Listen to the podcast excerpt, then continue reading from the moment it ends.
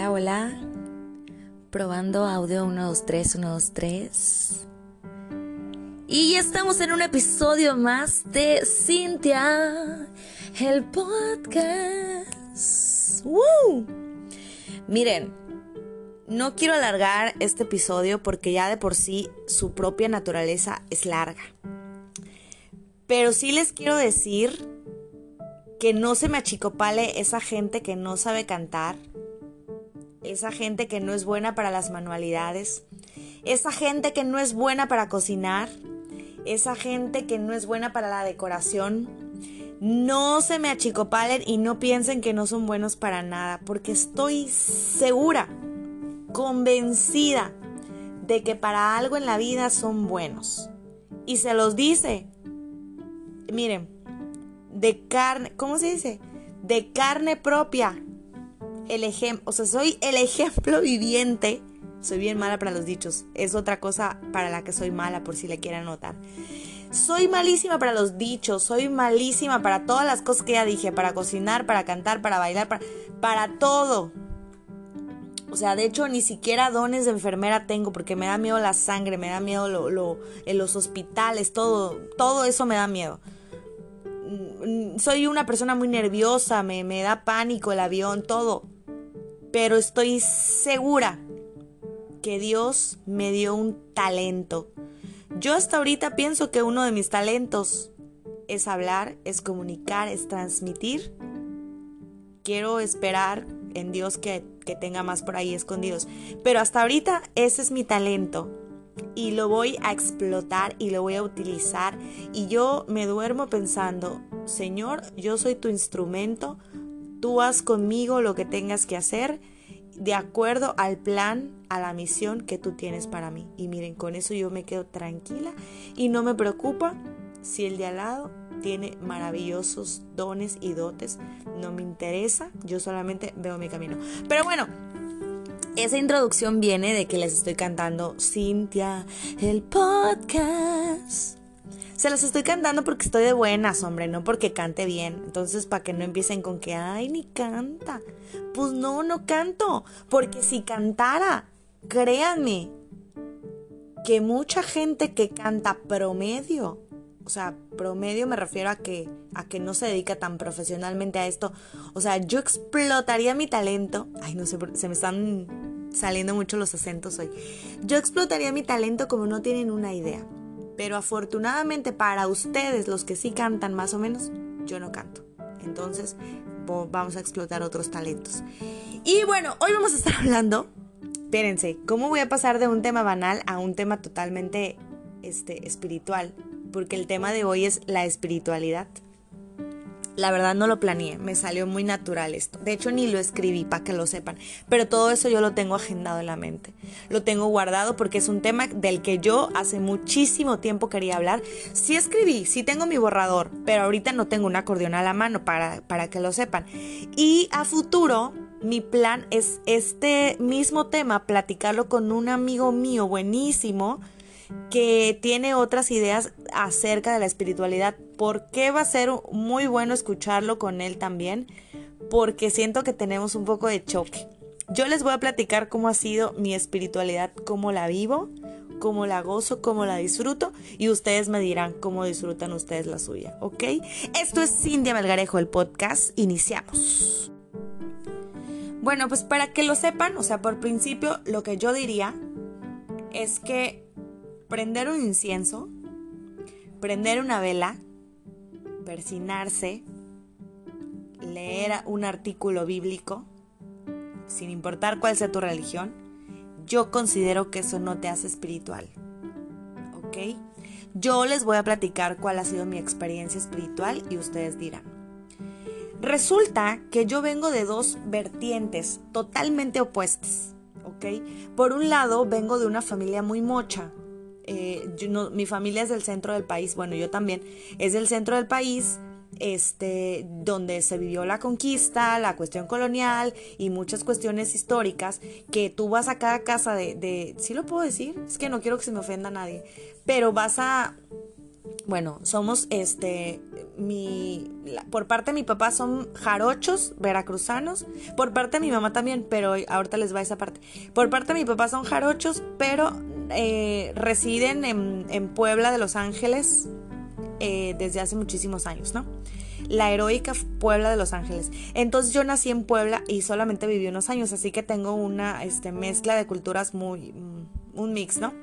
Pero el punto es que muchas de las casas que yo he visitado en la ciudad de Puebla son muy católicas, eh, muy de imágenes, muy de santos, muy marcada esa tendencia. ¿Por qué les hago esa referencia? Porque por parte de mi papá yo crecí persinándome las noches antes de dormir, agradeciendo antes de comer.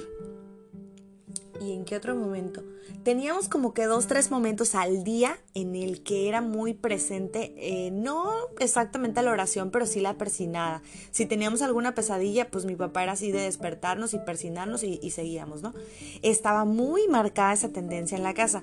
Pero por otro lado, que es con la, la parte en la que yo más me siento identificada, Paréntesis, nunca tuvimos imágenes en la casa como tal, o fueron muy poquitas la verdad. Nunca, yo no estoy familiarizada con muchos santos, ni con muchas eh, eh, imágenes, ni muchas cosas, ¿no? Sí cabe aclarar para, para esta parte religiosa que yo tengo mis seis sacramentos, solamente me falta la boda. O sea, si yo me quiero casar por la iglesia, yo me puedo casar sin ningún problema. Es una cuestión, el matrimonio es otro tema que les voy a hablar en otro, en otro episodio. Pero pues yo tuve todos mis sacramentos y yo fui a catecismo y fui perseverante, incluso creo que di hasta temas de catecismo, no me acuerdo, y me gustaba mucho aprender porque eso sí he tenido, siempre me ha gustado como que aprender de todo, como que, eh, no sé, como educarme, me, me ha gustado. Pero por otro lado, pues ¿qué creen? Tuvimos, mi papá era como que de, de, Veracruz, sí, pero de un lado así como de, de, montaña, de frío, ¿no? Pero por otro lado, eh, tengo a la familia de mi mamá que es de la costa, no es de Catemaco, pero también es de Veracruz. Y creían muchísimo, muchísimo, y se vio muy marcada esa tendencia en la casa de las cuestiones, ¿cómo les puedo decir? Es que es una mezcla, o sea, no puedo decir esotéricas porque es, es una mezcla, o sea, en la casa de la familia de mi mamá, o sea, de mi abuela materna, que en paz descanse, se creía en qué? En la rameada, en la pasada de huevo. Yo hasta la fecha me sigo pasando el huevo y la verdad es que sigo sintiendo mucho alivio. Yo creo muchísimo en las energías, o sea, fuera de que si es un ente, si es malo, bueno, si te hicieron ojo, o sea, yo me llego a mi casa, me siento cargada, yo me paso un huevo, me, me baño con sal de mar y miel y, y, o sea, yo tengo muy marcada esa tendencia, es algo que muy poca gente sabe y que les comparto con mucha confianza. En la casa de mi abuelita todo era remedio casero. Muy pocas veces la vi consumir pastillas o algún medicamento. Todo era que te duele el oído, ah, pues hiérvele unas gotitas de orégano y écheselas en la oreja. Ah, que le duele la panza, hoja de almendra con alcohol. Este, que le duele esto, ah, pues un tecito de no sé qué cosa. Ah, que este, que se le subió la presión, que se le bajó, que todo era con hierbas, por Dios. Entonces yo crecí con esas dos tendencias súper, súper marcadas, pero también con muchas cuestiones como que, pues paranormales un poquito, ¿no? O sea, como que sí, sí creían mucho en esto de, soñé con fulano, sonó un mueble, yo creo que va a pasar esto, hay una mariposa en la casa, es visita, este el niño está llorón, hay que curarlo de espanto, de seguro le hicieron ojo, lo, no lo cargó, lo cargó un borracho, híjole, que te van, no le aceptes nada a nadie que te den de comer. Híjole, yo siempre he dicho, si me quieren embrujar, yo creo que con la comida, porque la verdad yo soy bien tragona y, a muy pocas cosas les digo que no. Pero bueno, esas, esas fueron las dos tendencias con las que yo crecí en la casa, ¿ok? Mis papás se separan y obviamente la tendencia de mi papá la dejé de tener muy marcada y pues me fui convirtiendo más a mi mamá. Mi mamá sí venía de esta cuestión, pero mi mamá ha sido como que un poco más relajada en eso. Mi abuelita sí era como que cada cosa se regía por esas leyes, ¿no? Leyes espirituales. Mi mamá no, mi mamá ha sido muy más relajada, pero de alguna manera, pues a mí me generó esa inquietud como de, ¿cómo dijo que le hacía para esto y para el otro? Y yo crecí como que muy quisquillosa o muy curiosa en esos temas. Entonces, a ver, yo les estoy hablando, ajá, en general. De ahí pasan muchos años. Pasan muchos años y yo, o sea, yo seguí viviendo con mi papá, o sea, con mis papás ah, juntos hasta los nueve años. De manera intermitente, ¿no? Pero ese es otro tema. Hasta los nueve años y a los nueve años o, siete, entre siete y nueve, yo hice mi, primera comunión y mi, bautizo fue a los seis años. Y, pero yo me acuerdo que yo iba solita a las pláticas que dan para, para padrinos y para papás. Entonces yo sentía una paz de ir a la iglesia, me encantaba el olor a veladora, me encantaba la paz y las palomas y la música del coro y ay, yo sentía, híjole, yo sentía una maravilla en mi corazón. Eso sí, no me gustaban los sermones, se me hacían muy largos, se me hacían poco objetivos y no es crítica, es mi percepción. Pero me gustaba mucho la iglesia, ¿no? Entonces ya un poco más grande, pues obviamente ya tuve este como influencias de otras cosas que fui descubriendo como pues como la brujería, como este nos tocó una niñera que era bruja, que hacía unas cuestiones ahí raras con las con las chanclas. Em, pero bueno, este me tocó ya otros temas como la santería, eh, muchas cosas, híjole, que no quiero, no quiero mencionarlas todas para no darle energía a esas cuestiones porque lo que me interesa es llegar a mi punto de la espiritualidad, ¿ok? Yo he mencionado, creo que en otro de los audios, eh, de los episodios, he mencionado que tuve una cuestión de ansiedad en algún, en algún momento en mi vida, este, anterior a este año pasado en el que yo despertaba como que con mucha angustia y mi tía este, me recomienda hacer una oración y demás. Bueno, esta es otra parte de mi espiritualidad, como una tercera, este, tercera variante o tercera, este, arista, ¿no? De, de, mi espiritualidad, porque la parte, o la otra parte de la familia de mi papá, este, se vuelve cristiana y entonces yo me empiezo a acercar mucho, incluso yo me bauticé por la religión cristiana y me empiezo a acercar, me, gustan las lecturas, me gustan algunas canciones, pero lo que más me gusta porque quiero hacer este comentario. Este, muchas personas luego es como, ay, son cristianos, son de los que se tiran al piso y no sé qué. la verdad, debo de confesar que me irrita un poco ese comentario, porque yo creo que cada quien vive su espiritualidad a su manera y ellos experimentan una cuestión eh, o una comunicación con el Espíritu Santo, así lo denominan, y es respetable. Eh, y bueno, yo tengo ese respeto porque voy o he ido a, esa, a la iglesia y, y bueno, yo lejos de fijarme en eso, yo me fijé en algo maravilloso que es la oración.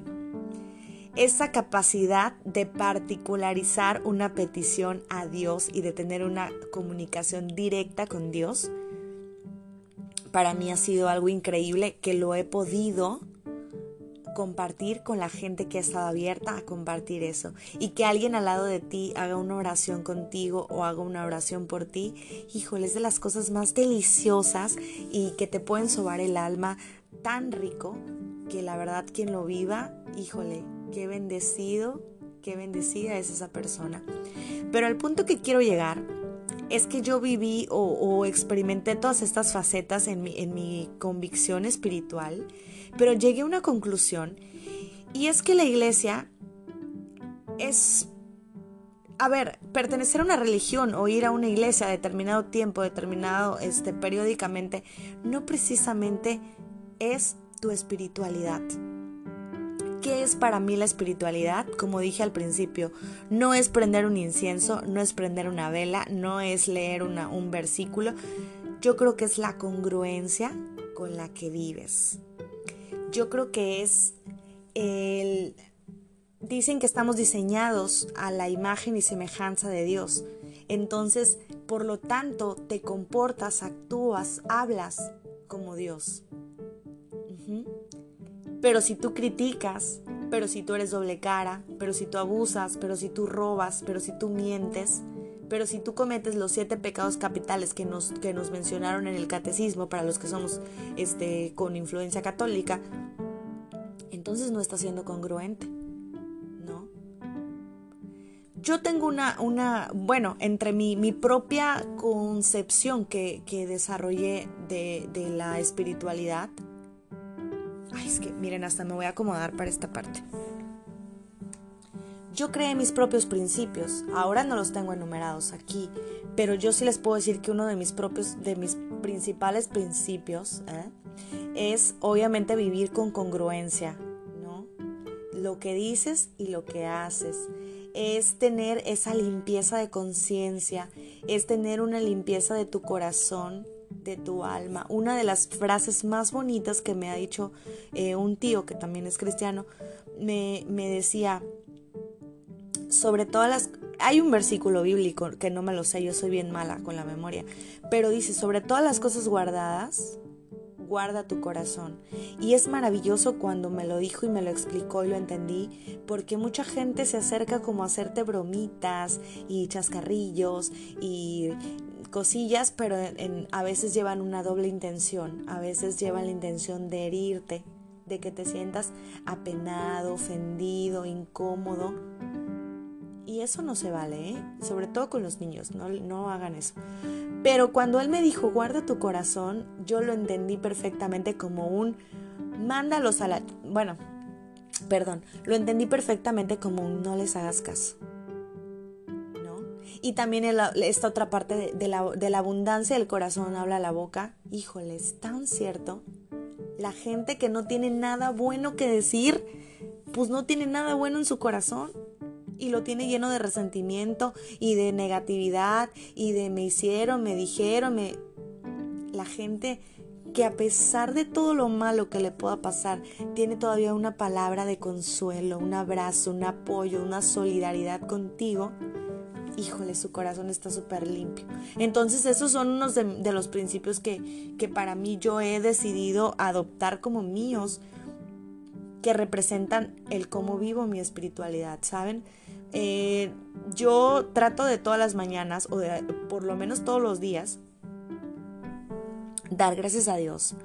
Dar gracias a Dios eh, de por todo lo que tengo, por todo lo que vivo, por todo lo que me va a llegar. Yo también pienso que Dios es abundante y yo creo que la gente que, que logra eh, creer o logra vivir en abundancia es bendecida. O sea, yo no pienso que la pobreza tenga que ver con, con, con Dios. Yo no pienso que la ignorancia tenga que ver con Dios. Yo creo que, que la espiritualidad que tú vives tú decides cómo vivirla, ¿no? No, para mí no tienes que ser ni tan fanático, no tienes que ser ni la persona más buena del mundo, porque también creo que Dios todo lo sabe, todo lo ve y Dios sabe cuando te arrepientes de corazón y Dios te perdona cuando tú te arrepientes realmente, ¿no? Y esa es la forma en la que decidí vivir mi, mi espiritualidad. En estas eh, aristas que yo les estoy platicando, que solo llevo tres, obviamente también probé meditación budista, también probé yoga, también probé muchas técnicas, muchas herramientas. Pero todo eso lecturas, eh, una, uno de los libros que leí, eh, Dios nunca parpadea, que saben que realmente no habla tanto de Dios, pero sí es un libro este, buenísimo, eh, Pláticas con Dios, fueron de esos libros de los que me ayudaron a ver a Dios de otra manera y, de, no, de no crecer o de no seguir avanzando en la vida con ese pensamiento de que Dios es un ser castigador, este no me va a perdonar y de seguro me pasó esto porque yo hice esto. A ver, el karma existe, yo creo fielmente que el karma existe y no lo creo porque le haya pasado a otra persona, sino porque me ha pasado a mí. Cuando yo he hecho algo malo, obviamente es una ley, no es un castigo, es una ley universal, ¿no? Y cuando tú haces algo malo, pues se te va a regresar, porque al hacer algo malo, cuando tú tienes un nivel de conciencia alto, pues entonces entiendes que, que hiciste mal y tienes culpa. Y la culpa es un sentimiento negativo, por lo tanto te va a generar eh, resultados negativos, o sea, pensamientos negativos, emociones negativas y acciones negativas. Entonces eh, me ha ido de la fregada cuando yo sé que hice algo que no está bien y pues me he arrepentido y he pedido perdón y, y pues ni modo, con la cola entre las patas o como es el dicho. Pero, regresando al punto de, de, la espiritualidad, Esa es la manera en la que yo lo he vivido. Eh, yo a los, ¿qué será? A los 22, 24 años yo no tenía ni idea de mi espiritualidad, ¿saben? Yo realmente pensaba cosas muy malas, como que como que Dios estaba enojado conmigo, como que me había castigado, como que me había abandonado, como que todo me pasaba, como que no entendía por qué tantas pruebas, por qué tantas cosas difíciles. Pero tuve un despertar que yo creo que fue a los 27, 26, 27 años, fue un despertar muy importante en el que me di cuenta de que era una persona muy sensible a muchas cosas que pasan, ¿no? Era, bueno, me considero una persona muy sensible en cuanto a energía, en cuanto a llego a un lugar y percibo la energía de ese lugar, percibo la energía de las personas. Entonces dije, yo soy esto. No es que las cosas me duelan de más, es que he decidido verlas de otra manera, con otra perspectiva. Pero desde que tú estás en armonía con Dios, estás en armonía con tu corazón, estás en armonía con los demás, ah, híjole, todo calma, todo, todo cambia, perdón, todo es calma, sí. Y bueno, esa, esa es básicamente la experiencia de, de mi espiritualidad. Sí prendo incienso, pero ya lo prendo por una cuestión más como de... Uh, armonizar, porque armoniza o neutraliza el olor, porque de repente a lo mejor hay como alguna situación y de repente yo lo prendo y, me siento mejor, ¿no?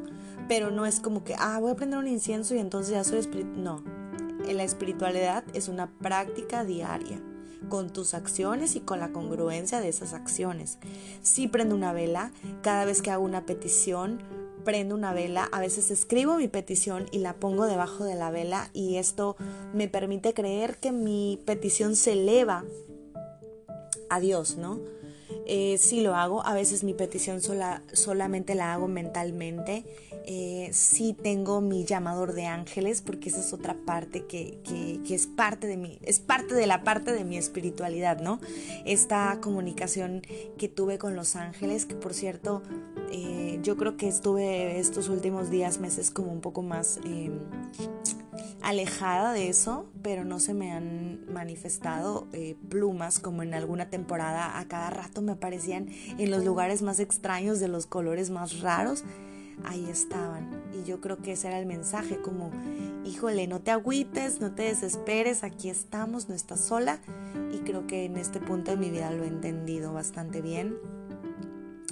Sí, ¿qué otra cosa podría ser que hago? espiritual. Eh, cuando alguien está enfermo, a veces yo no le digo nada verbalmente, pero sí mentalmente estoy como, eh, no sé, ángeles, Dios, por favor, no se separen de su cama, te pido que te quedes ahí con él hasta que se recupere con ella. Eh, sí hago esta parte, sí me considero una persona muy espiritual, sí me considero una persona muy influenciada por diferentes este, culturas. Agradezco muchísimo la influencia de, de mi abuela porque eso es lo que me permitió ser como pues hay cosas que no tienen explicación, ¿no? Hay cosas que simplemente se sienten y que me ha tocado ver, escuchar y sentir y es cuando dices, híjole, es de aquí, ¿no? También agradezco la influencia obviamente de mi papá, de la familia de mi papá, de, de toda esta cuestión, este, pues, pues sí, no quiero decir, eh, alguien me dijo algo bien bonito, me dijo, este, Dios no es una religión. Y yo dije, sí, es verdad, es verdad, eh, no me gusta, yo tuve que mencionar en este audio pues todas las religiones o las eh, que me han influenciado a mí para, para tener como una referencia, pero no me gusta decir, es que Él es tal, o sea, no, porque yo creo que al final pues lo que quieres es que a la gente le vaya bien, lo que quieres es estar bien, es tener paz, es tener amor, es tener perdón. Entonces yo creo que esos son como principios o valores universales que, que los debería tener cualquier religión, ¿no? Los debería tener, repito. Y bueno, si nos vamos a la cuestión religiosa, pues no, yo creo que nos llevaría como 30 podcasts. Pero hoy estoy hablando de la espiritualidad.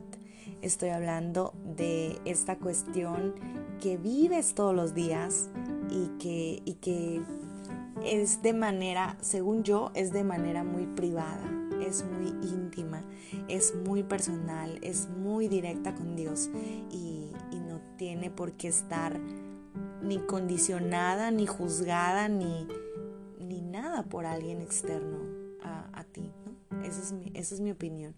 Pero bueno, ya cuando me toca hacer el audio con, con, el amigo que les digo, ya entonces se podrán dar las controversias. Ahorita como solamente estoy hablando de mi espiritualidad, pues no hay problema. Yo soy Cintia Melgarejo y esto es pues, Cintia Melgarejo, el podcast. ¿Qué más? Gracias por estar aquí. Bye.